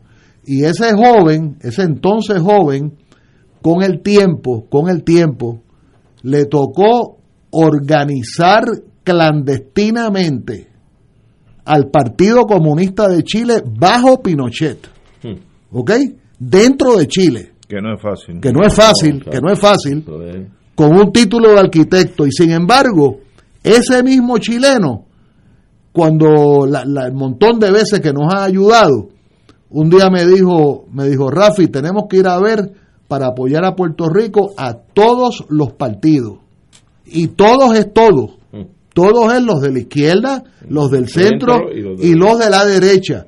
Y tengo un tengo un, tengo una, una, una un vago imagen en mi mente de que un día fuimos al partido de la renovación, que era el partido de Pineda, de Piñeda, de Piñera. En, Chile. Y yo tengo el vago recuerdo de que yo lo conocí, pero no lo puedo afirmar. Eh, conocí gente muy noble en muchos países, conocí al presidente Allende, cuando te digo conocerlo, pues era darle la mano, obviamente, pero fue darle la mano dos veces en, el, en la moneda, en años distintos, en años distintos, y recuerdo con el amor que hablaba de Puerto Rico. Como cuestión de hecho, acabo de encontrar para mi libro eh, una, una, un discurso que dio Allende en el Senado de, de, Chile, que ahora después lo mudaron de Santiago a Valparaíso. Un discurso que dio cuando murió don Pedro Albizu Campos, para que tú tengas una idea. El, y, y paréntesis, el hombre que salvó a los poquitos guerrilleros cubanos que sobrevivieron al Che Guevara en Bolivia, al que los salvó, al que los, los protegió y les dio y les dio este cobertura, se llama Salvador Allende. O sea, son muchas historias, son muchas historias, este, muchas se olvidan, pero es una, es una, es, una época, ¿verdad? Que tuve la suerte, eh, eh, yo, yo no tenía dónde caerme muerto, este, eso fue antes de que yo pudiera regresar a la Universidad de Puerto Rico, de haber estado expulsado por vida. Yo pude ser readmitido en el 77 casi siete años después de haber sido expulsado por vida, así como expulsaron a mucha gente. A mucha gente los expulsaron. y a casi todo el mundo lo, readmitieron y discriminaron particularmente, discriminaron. Contra, ¿Tú sabes contra quién? Contra Julio Muriente y contra un compañero recién fallecido, Rubén Soto Falcón, que un hombre bien noble, bien humilde, nacido en, el residencial Luis Llorent Pero, pero, Rafi, no dejes que toda esa historia fascinante muera, acabe contigo. tienes que escribir eso. Eso es fascinante, es parte de la historia del mundo, no solamente de Puerto Rico, de una época. pero no escríbela. Sería un crimen que eso pase contigo. no, hombre, no. Y es lo que estábamos. Eso tiene que estar ahí para siempre. Lo que estábamos planteándote fuera del aire, que era precisamente eso.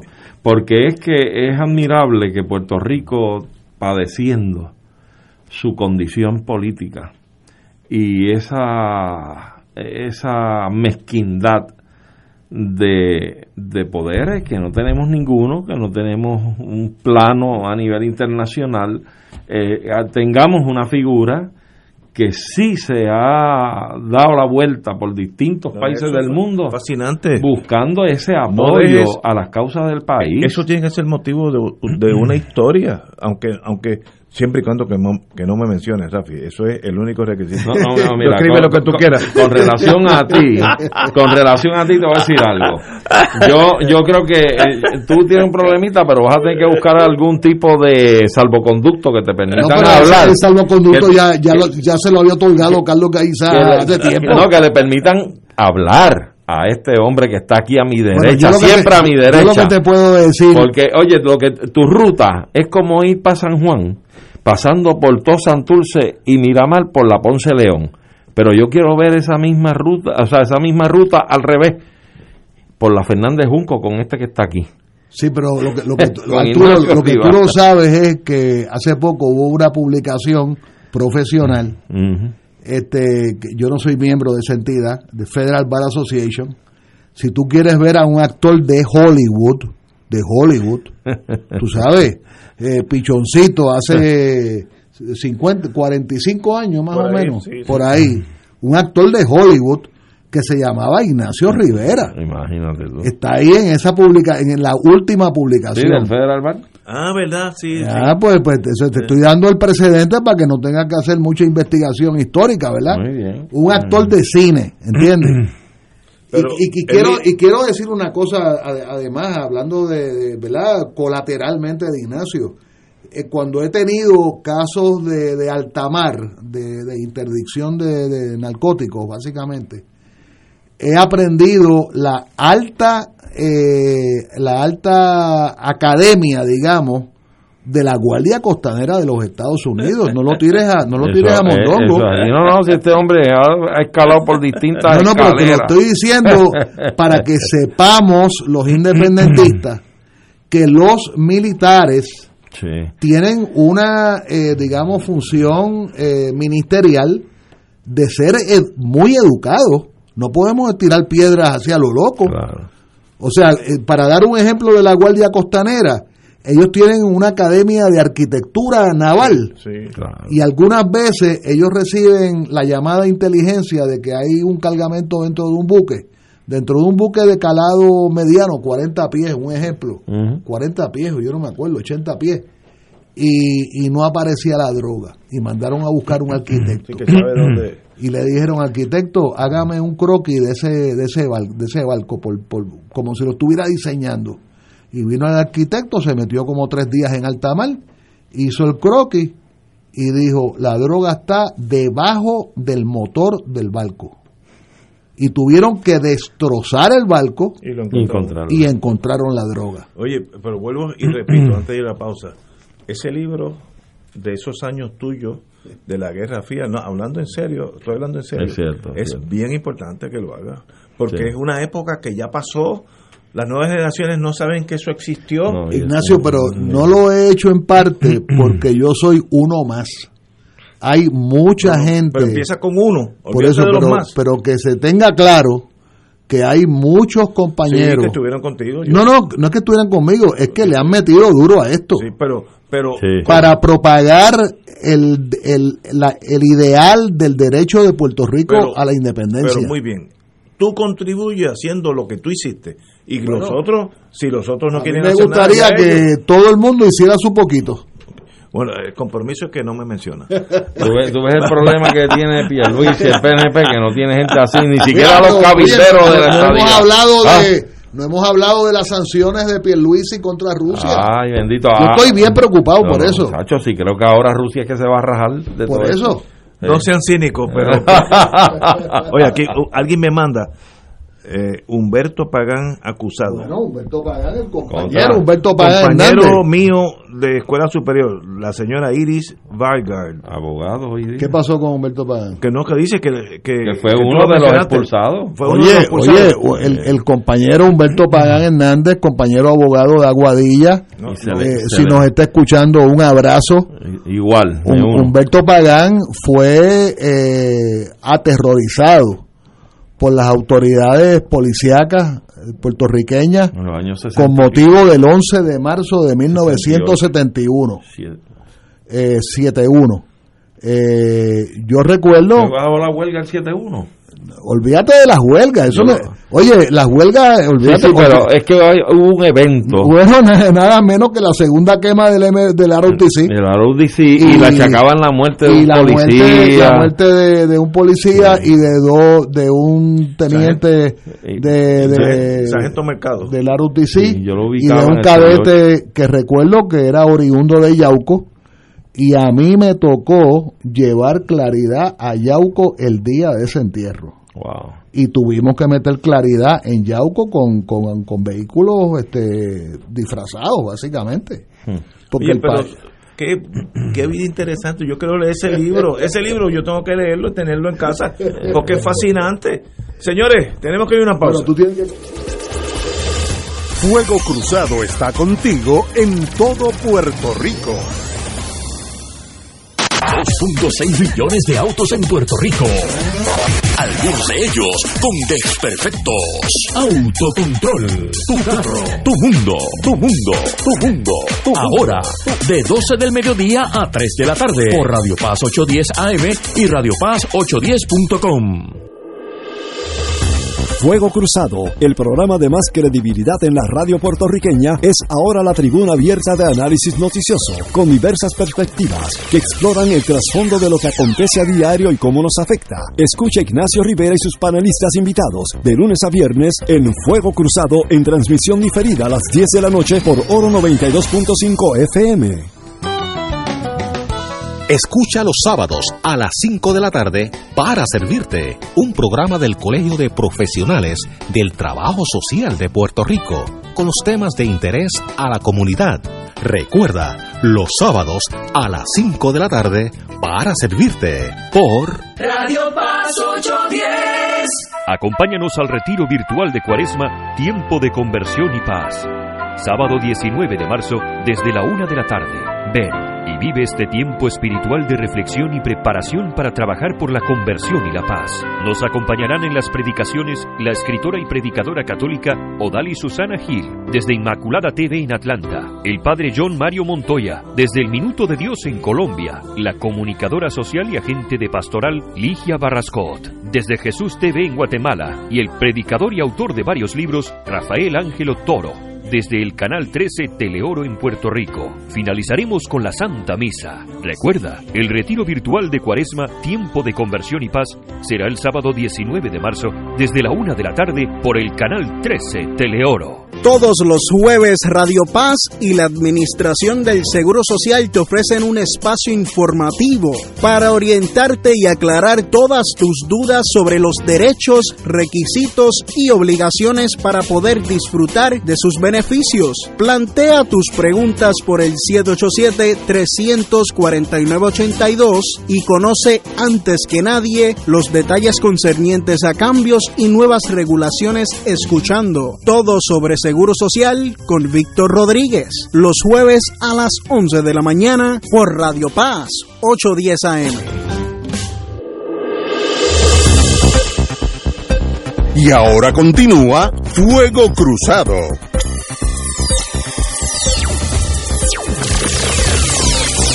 Regresamos, amigos y amigas, a Fuego Cruzado. Miren el poder de la, de la prensa. Tú que tuviste de periodista. El FBI desea darle las gracias a la gente de Puerto Rico por su colaboración masiva. Eh, gracias específicamente al Local Press, la, la prensa local, en, en, ayudarnos a diseminar fotos de unos fugitivos que eran, se llamaba tripleta mala. A través de esa diseminación de la prensa, se arrestaron a todos menos uno. Eran eh, 19 de 20 han sido arrestados. y, el FBI, y el FBI dice muy bien de ellos, gracias a la prensa por ayudarnos en esto. Pues muy bien, y eso demuestra... ¿Pero qué delito, eh, no eran de tráfico de drogas, pero, pero eso demuestra el poder de, de, la diseminación de noticias de la prensa, hablada, escrita, televisiva. Es un poder que, hay que... Definitivamente, por eso... Tiene, usar para bien o para mal, pero en este caso para bien. Sí, sí, por eso está demonizado Putin. Bueno, vamos a. Oye, se acabaron. Te veo, te veo con la mascarilla, este. No, sigo... Pero hasta mañana. No, no, no, no jueves, yo no voy a permitir que Pierluisi decida mañana lo de la mascarilla. Para eso. No, no, no, yo me pongo la, yo sigo, yo sí. sigo en, en Tú eres como los japoneses. Oye, ¿no? esto es tú, tú sabes la palabra combate, ¿verdad? Estamos en combate. O sea, esto es sobrevivir a los 70 y casi 72 años, no te puedes dar el lujo de caer en una sala de emergencia. Bien sencillo. Yo tengo todas las vacunas no, que existen. Incluso tengo la, la, de la de culebrilla, que es importantísima. Y, y, y paréntesis, hay un artículo hoy, eh, nada menos que en Cuba Debate, para que lo busquen, sobre la gente se está empezando a preocupar de las consecuencias del coronavirus y del Omicron en la memoria, en la memoria y en el tamaño del cerebro. La memoria y otra y el olfato. Pero a mí el olfato no me preocupa. La memoria. A mí tampoco. Eh, están habiendo están habiendo investigaciones científicas muy serias que incluso algunas de ellas llevan eh, anteceden el coronavirus. Pero antes que el señor gobernador, y estoy con él en eso, Dinamarca, Noruega, ahí se me dieron varios países de, primera línea ya dijeron se acabó esto, cada cual por su lado. Que el gobernador lo hizo casi un 95%. El gobernador es, un copión, es lo que es copycat. ¿Qué quiere decir copycat en inglés? un, copión. Pero muy bien, pero si él estima que la mascarilla ya está de más, qué bueno que lo diga, para eso Mira, lo que él tiene que hacer es obedecer a los científicos, punto y se acabó. Pero los científicos han dicho que Bueno, está bien, pero tiene que obedecerlo. Porque eso afecta... Y los científicos están diciendo calladitos, bajitos, que la que la que la pandemia, o sea, la eh, la cosa esta del Omicron no ha terminado. No, eso sigue por ahí. No ha terminado. ¿Cuál es la cosa que todos los años uno tiene que vacunarse? Influenza. Influenza. Eso mata a 60 mil americanos todos los años, la influenza. Está pues bien. mire, pues esa es la vida. Ahora, yo estoy con el gobernador. Si yo he sido gobernador, yo hubiera hecho a lo, a lo, a lo Noruega y, Dinamarca.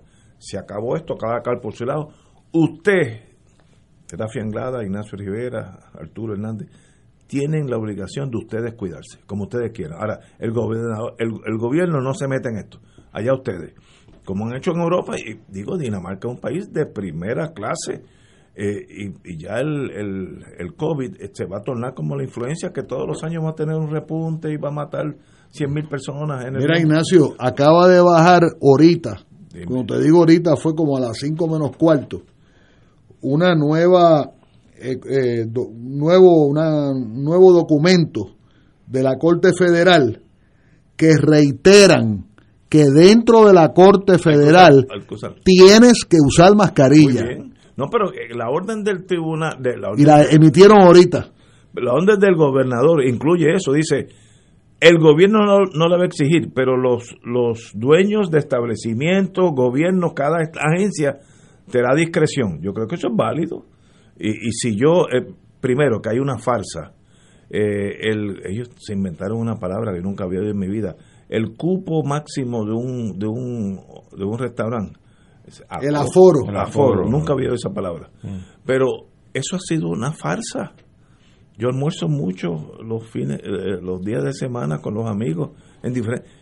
Eso nadie le hizo caso nunca era 100%. Bueno, o sea, eso, yo, yo, yo, yo, yo te añadiría, yo te añadiría que cuando hables de restaurantes, y tú sabes por dónde yo vengo, que hagas una, una diferencia entre el gran capital, el gran capital, las grandes empresas, que básicamente todo lo que sirven está congelado y prefabricado, y, son y son restaurantes este inmensos de, ahora salió este chicken alay este chicken cómo se llama el, el de ahora. Eh, que, que sale una algo así. Algo de algo de chicken. Este y esa gente no representa al pequeño empresario. Obviamente obviamente. Y, y te quiero contar que el último escándalo fue que Acueducto y Alcantarillado decidió tumbar el agua en Santurce. 24 horas de un viernes por la noche a un sábado por la noche. Sí, eso fue la semana Sin aviso previo. Hmm. Y además quiero decirte, estaba loco por saludarte y por, ¿verdad? por ser invitado, que eh, he llegado a pensar que el alcalde de San Juan es el alcalde del viejo San Juan. No es el alcalde de San Juan, es el alcalde del viejo San Juan no es el alcalde de Santurce. En Santurce sigue la basura en las aceras, tirada en las aceras, en el medio de las aceras. Tú dices fuera de San Juan. Bueno, fuera, del viejo San Juan. Fuera del viejo San Juan. O sea, el viejo San Juan básicamente tiene un, tiene un, pedazo, tiene una manera de verlo, perdón, es de, un sector eh, privilegiado todo el mundo, todo el mundo, todos los días hablan de los, de los, de los, de los buques esos que llegan, de los turistas perfectos, de los restaurantes perfectos. Oye, hermano, San Juan es, es Santurce, es Río Piedra. eh, es Puerto Nuevo. Pero, pero hay que empezar con un paso. Sí, pero no te puedes quedar todo el alcalde estar todo el tiempo siendo alcalde del viejo San Juan. Hoy, hoy, por ejemplo, llegó el buque de turismo más grande del mundo. Eso no fue ayer. Eh, no, hoy, hoy, hoy, pero una cosa como un como un portaaviones norteamericano, pero de turismo. y el viejo San Juan se llenó de turismo. Oye, los restaurantes hicieron y eso es excelente porque eso ayuda a la economía local y ese dinero que no hace pollution, eso que no contamina, es dinero de turismo, que, casi, bueno. Casi no nos contaminó en la fase bueno, en la fase inicial de, del coronavirus. casi no nos contaminó. E, eso pasó así porque el ah, secretario de salud dijo que no había que preocuparse con el coronavirus porque no había vuelo directo de China. No, yo sé. ¿Te acuerdas? Y, la, de, las super expertas esas que hay de turismo, que se mantengan tranquilitas, que hagan su trabajo, pero que no traten, estoy hablando de, otro, de otras instancias de, este, de esta pandemia, que no traten de regañar a la sociedad puertorriqueña.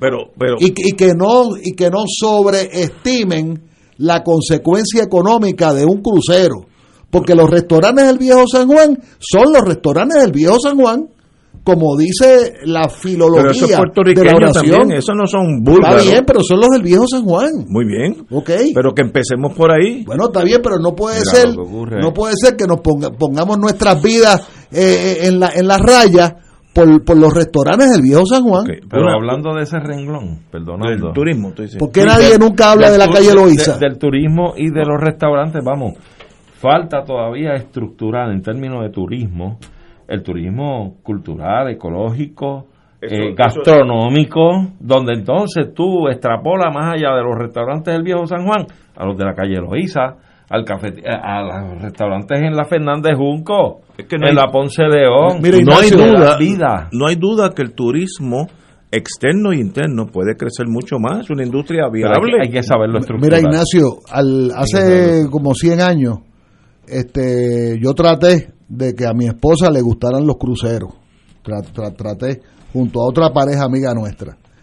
A mi esposa no le gustan los cruceros y por ende pues no hemos estado ejerciendo esa discreción. Además esa historia es bastante larga. Y yo una vez entré a San Juan en un crucero y noté la propaganda que daban en ese crucero y traté para los sitios exacto traté, de recibir esa propaganda como si yo no fuera puertorriqueño. Mira a nadie le dicen dónde queda el morro. A nadie. O sea el morro no le importa a ningún crucero a ninguno. Es negocio porque eso Bueno, pero te estoy diciendo que si tú vas a traer, ejemplo, mil turistas al viejo San Juan, oye hermano, háblale de, de la Plaza de Almas, háblale del Morro, háblale del San Cristóbal, háblale de cosas importantes, no de la legislatura, que eso es, eso es pérdida, de cosas importantes. No diga eso. Eh, aquí ah, están los americanos que también fuimos víctimas de una invasión militar. y entonces ah. le, estás hablando de, de la tienda eh, tal y la más cual que ni puertorriqueñas son. Pero eso es eso no eso no es óbice para determinar que la industria del turismo es excelente, porque el que viene aquí de Estados Unidos o de Alemania le resuelve a los del restaurante del viejo San Juan y le resuelve a los cuatro choferes de turismo del viejo San Juan. Pues ya eso están trabajando. Vamos a buscar ahora Está bien, pero, ¿cómo, llenamos la, calle Loíza. Cámbiame el, eh, eh, extiéndeme el cuento para que le llegue a más gente. Eso con, mira, dos cuatrenios más con un gobierno adecuado. claro, claro, imagínate. Señores, me dicen que en Atlantic View, Punta Las Marías, no hay, no hay agua desde el viernes. Pues, Ahí ese ejemplo. Bueno, pero que... Pero, vi, pero llegó el barco más grande aquí. De hoy, hoy. ¿ah? Gigantesco. Imagínate. Pero ese barco, digo. Yo te repito que hoy no hay agua. ¿En dónde es? ¿En Atlantic qué? en Punta Las Marías, Atlantic View. Yo no bueno, pues Punta Las Marías, tú sabes. Atlantic View, Punta Esa es la colindancia entre la calle Loíza e Isla Verde, donde está Union Church, que es una, una iglesia preciosa. El turismo es buena industria Yo sé que es buena industria. Y si, y si mañana llegan al Yunque, mejor. Y si llegan a Cayo Lisa, mejor. Hay que expanderlo. Eh, eh, eh, eso es una industria que no se ha explotado correctamente. No está desarrollada pero, como debe. Pero, es, buenísima industria. Lo que yo estoy planteando es que el gobierno de Puerto Rico pero eso está turismo. Intente, bueno, turismo, por eso, turismo. Si metes a alguien allí a sentarse en una butaca para ir a reuniones, para ir a, cenas y demás, y no se pone a trabajar para reinventar, reestructurar lo que es la industria turística del país, no vamos a sacar nunca los pies del plato. Señores, tenemos que ir a una pausa, amigos. Fuego Cruzado está contigo en todo Puerto Rico. Cáritas de Puerto Rico se une al llamado de emergencia de Cáritas Ucrania y Cáritas Internacionales para ayudar a los miles de desplazados y víctimas del terrible ataque de parte de Rusia a Ucrania y sus comunidades. Pueden enviar su donativo por PayPal en nuestra página www.caritaspr.net, también por ATH móvil bajo el renglón de donar bajo Caritas PR o por correo a la siguiente dirección: PO Box 8812 San Juan, Puerto Rico 00910-0812. Los donativos serán enviados a Caritas Ucrania, quienes junto a otros Caritas hermanas están liderando esta importante respuesta humanitaria. Contamos con su apoyo. Radio Paz te ofrece el mejor motivo para levantarte temprano y disfrutar el comienzo de un nuevo día de lunes a viernes con Enrique Liboy y Radio Paz en la mañana. La dosis perfecta de noticias, deportes y éxitos musicales de todos los tiempos, humor y curiosidades, calendario de actividades y tus peticiones musicales por el 787-300-4982. Conéctate con el 810 AM de lunes a viernes con Enrique Liboy y Radio Paz en la mañana. Se solicita donantes de sangre de cualquier tipo para la paciente Luz María Ortiz, recluida en el Hospital Metropolitano. Para coordinar cita, favor de llamar al Banco de Sangre de Servicios Mutuos 751-6115. Escucha, tu dinero seguro, temas legales, financieros, entrevistas, invitados y mucho más. Todos los miércoles a las 4 y 30. Tu dinero seguro. A esa, la pequeña gigante te invita a sintonizar su espacio radial A esa Informa. Todos los jueves a las 4 de la tarde se estará ofreciendo información relevante a los pensionados y jubilados de Puerto Rico. Te esperamos a esa imparable, auspiciado por MMM Alianza. Y ahora continúa Fuego Cruzado.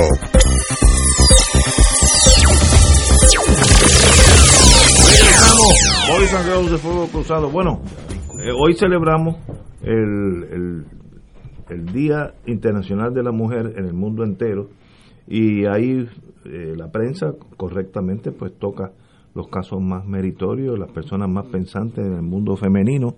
Eh, hay unas páginas donde se cita a la amiga Anaíma Rivera Alacén, María de Lourdes Santiago, Migdalia Padilla y otras más, Migdalia González, Nitza Morán, etcétera, etcétera. Y yo considero que eso es un hecho que nosotros, los que somos masculinos, se nos hace hasta difícil de comprender que hay un problema. Y yo, que tengo mi ego bastante balanceado, creo, noté que yo también discriminaba cuando vino el problema de Mariel. Eh, la unidad de nosotros de la Guardia Costanera, como hablaba español, se, se mudó a Cayo Hueso y entonces pues interceptamos las naves que venían con los, con los, con los civiles migrantes y les dábamos seguridad para que no se fueran a ahogar, porque eran algunas chalupitas que no servían para nada. Y, y los fines de semana pues nos rotábamos, teníamos libre y había un vuelito de la, del Navy, pequeño avión de bimotor, que no, era un taxi que cada media hora salía Cayo Hueso, Miami, Cayo Hueso, Miami, constantemente. Y nosotros los jóvenes al fin, los fines de semana, arrancábamos para irnos a Miami, que también nos quedaban en, nos quedaban en, los living quarters del, del, Coast Guard, así que nos, nos salía gratis. Y yo me monté en un avión y estaba esperando, todo el mundo aquí con uniforme, llegó una muchacha que para mí no tenía más de 20 años. Y yo pensé que era otra pasajera, which is ok, pero se montó en el asiento del piloto. Y yo dije, deja que, deja que llegue el piloto. Mira lo que es el discrimen inconsciente, que ese es peor que el discrimen inconsciente. El peor es el que tú ni sabes que eres. Y yo dije, deja que llegue el piloto para que tú veas cómo la, la va a regañar. Pero de momento veo que se pone los cinturones y empieza a tocar botones. y era la piloto. pero, pero eso demuestra que en ese momento yo no concebía que una mujer puede ser piloto, que es una forma de discrimen inconsciente, que ese es el malo. Pero Ignacio, yo aprendí una lección ahí. Solo 43 años. Sí, sí, no. Solamente. No, eso ha cambiado. Pero eso hay, quien aún, hay quien aún no ha cambiado. Mira, aquellos que tienen más de 50 años tienen esa tara, porque eso tiene que ser la, la juventud, si es que se enseña la eh, equiparación de los sexos en escuela, etcétera, yo espero que lo estén haciendo. Eso empieza en otra generación.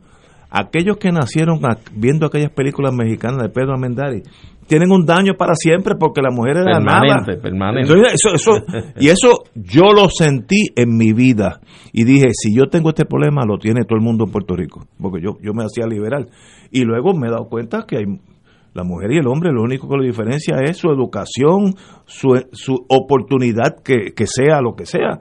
Y no hay, no hay, no hay por qué haber nada en ninguna fase de la vida que sea eh, matizada porque eres hombre o mujer. Hombre, todos somos iguales. Ignacio, deberíamos tener la misma oportunidad. Ignacio, ayer el presidente electo de Chile, eh, Gustavo Boric, acaba de nombrar como su edecán eh, decán militar a, una, a una teniente coronel de 23 años, mujer. Muy bien. Eh, ella va a ser una de cuatro edecanes, un, edecán por cada fuerza, por cada rama de la, fuerza. Ella está en los carabineros. Y ella aparentemente tiene el rango de teniente coronel y está, estaba a cargo de eh, el tema de igualdad de género dentro de la fuerza policíaca de carabineros en Chile. Eso fue ayer. Este y se había anunciado esa intención previamente cuando asumió la presidencia. Claro. Pero qué bien, que qué bien que lo concreto. Mira, yo yo quería este particularizar sobre el tema que es una tarea totalmente urgente. Nosotros tenemos que generalizar los 365 días al año, que es el Día de la Mujer y de la Igualdad entre los seres, como tú bien señalas. O sea, aquí la única diferencia que hay entre los seres visible es la anatómica, ¿verdad? Es una anatomía distinta a la nuestra y que dicho sea de paso, eh, eh, la, la mujer yo la considero tan y tan y tan superior. Eh, desde, desde el punto de vista de su intelecto, las habilidades que tiene para hacer tantas cosas, varias cosas a la vez, distintos a, muchos de nosotros. Eh, y yo creo que siendo lo que representan, son dadoras de vida. Nosotros, yo creo que la raza humana eh, le debe tanto a, a la mujer eh, somos es que es el átomo fundamental de, de, la creación y el desarrollo del ser humano. Es la mujer. Pero no tiene la misma oportunidad. No pero es que el problema es el asunto de estructurar la sociedad para que sea justa para que sea equitativa. Ponte a hablar de esos términos con la gente tuya para te, te van a decir comunista Así de sencillo. Cuando no tiene nada que ver con comunismo. claro, debemos ser comunes, somos comunes todos, ¿verdad? También. Pero bueno, a fin de cuentas, yo creo que nos falta mucho. El tema se ha desarrollado bastante. Hoy día es más presente. Eh, no tan solo el reclamo, sino la aspiración y los logros que se alcanzan para equipararnos e igualarnos como seres humanos. Pero todavía falta mucho camino y como tú bien señalabas, la gesta más importante y más grande está en sembrar en los pinos nuevos. Ese futuro de las nuevas generaciones futuras, ese, ese abono es el que hay que regar bien regado para que esa semilla germine bien germinadas, para que sean troncos fuertes los árboles de esa igualdad, la sombra de esa unificación de seres que debemos aspirar todos en derechos, en condiciones, en circunstancias, todos iguales. No puede ser de otra Eso es educación a los planos bajos del sistema educativo, empezando en primer grado, etcétera. Ahí se enseña. Si no, vas a tener un montón de, de daño cerebral. Yo tengo amigos setentones para arriba que no son no son educables. Eso se acabó para ellos el hombre es de hombre y las mujeres son otra cosa. Como a pérdida. Eso sí, pero el tiempo lo, los alcanza, pero las nuevas generaciones tienen que ser educadas y, y no todo es positivo. Hoy sale también que bajo el nuevo gobierno afgano las mujeres están excluidas de la fuerza laboral, no pueden trabajar. Es una forma de discrimen, lo está limitando su rol en la vida.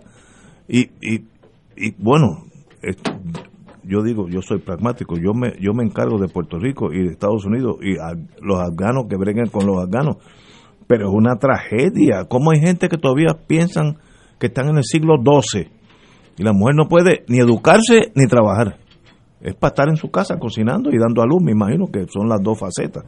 Pues eso está pasando ahora mismo y Ginebra eh, Suiza se está quejando de lo que está pasando en la vía de las Naciones Unidas con las mujeres en Afganistán.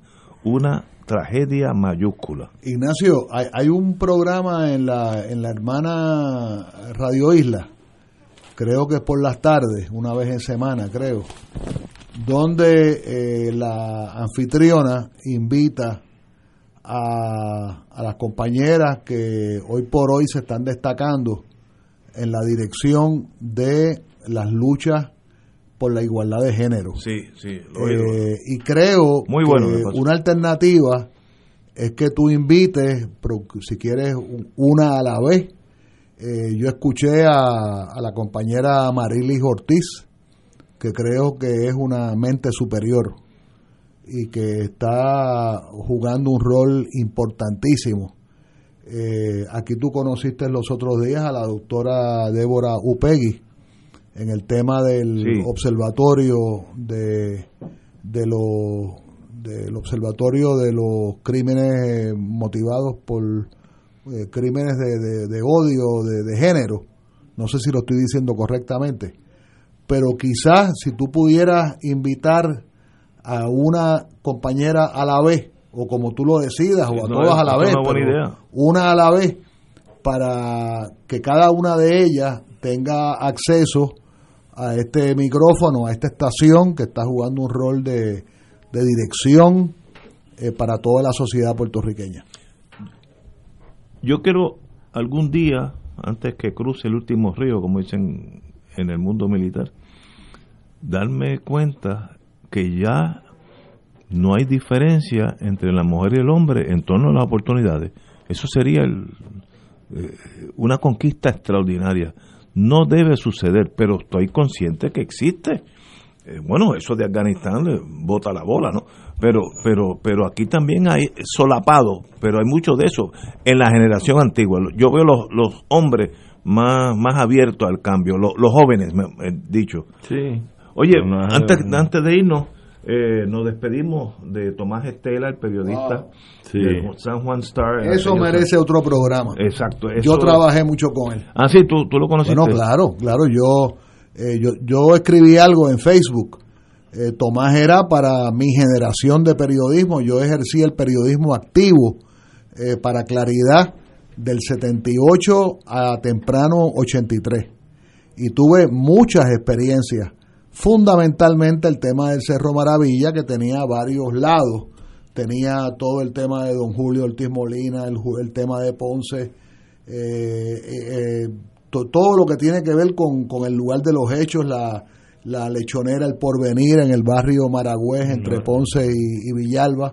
Además, tuve muchas experiencias en la legislatura, bajo dos cuatrenios distintos bajo un cuatrenio, digamos, en el Senado que dirigió don Luis Ferré, entre comillas don Luis Ferré, porque el que mandaba era Nicolás Noguera, y después eh, ahí entraba la presidencia de Miguel Hernández Agosto, y en la Cámara eh, creo que era Ronnie Jarabo en el cuatrienio de, de, de 76 a 80 y de 80 a 82 fue aquel famoso pacto de Ángel Viera Martínez y Severo Colbert Ramírez. Recuerdo una experiencia que la puse en Facebook, en que estaba dando una conferencia de prensa el senador Mariano Ríos, eh, abuelo del legislador actual, eh, el hijo de Héctor Ferrer, tengo entendido. Yo soy muy amigo del tío del legislador. Y Mariano Ríos eh, recibió una nominación que hizo el gobernador Carlos Romero Barceló de como 70 candidatos a fiscales y a jueces. Y Mariano Ríos tuvo la brillantez de que él decidió cinco minutos después que ningún candidato, ninguno servía, ninguno servía. Y entonces hubo una conferencia de prensa y yo le pregunté básicamente cómo usted se atreve a decir cinco minutos después que una lista de 70, 80 profesionales, nadie sirve. Y él no me quiso contestar y, me boicoteó la pregunta y entonces le hizo una pregunta a Tomás, a Tomás Estela, lo usó para desviar la atención. Eh, Tomás, dígame, ¿cuál es su pregunta? Y tú sabes lo que hizo Tomás Estela, Estela, que paz descanse. Le dijo, senador, contéstele primero a Anglada de claridad su pregunta. Así fue la respuesta. pues mira, yo, hay que ser bravo para eso. Yo, yo quiero enviar. del San Juan pues Yo quiero enviar mis condolencias a la familia de don Tomás Estela porque fue un extraordinario periodista, un trabajador de la información. Así es que descanse en paz el amigo Tomás Estela. Esos son los que honran el, el profesional del periodismo. Señores, tenemos que irnos, así es que hasta mañana miércoles.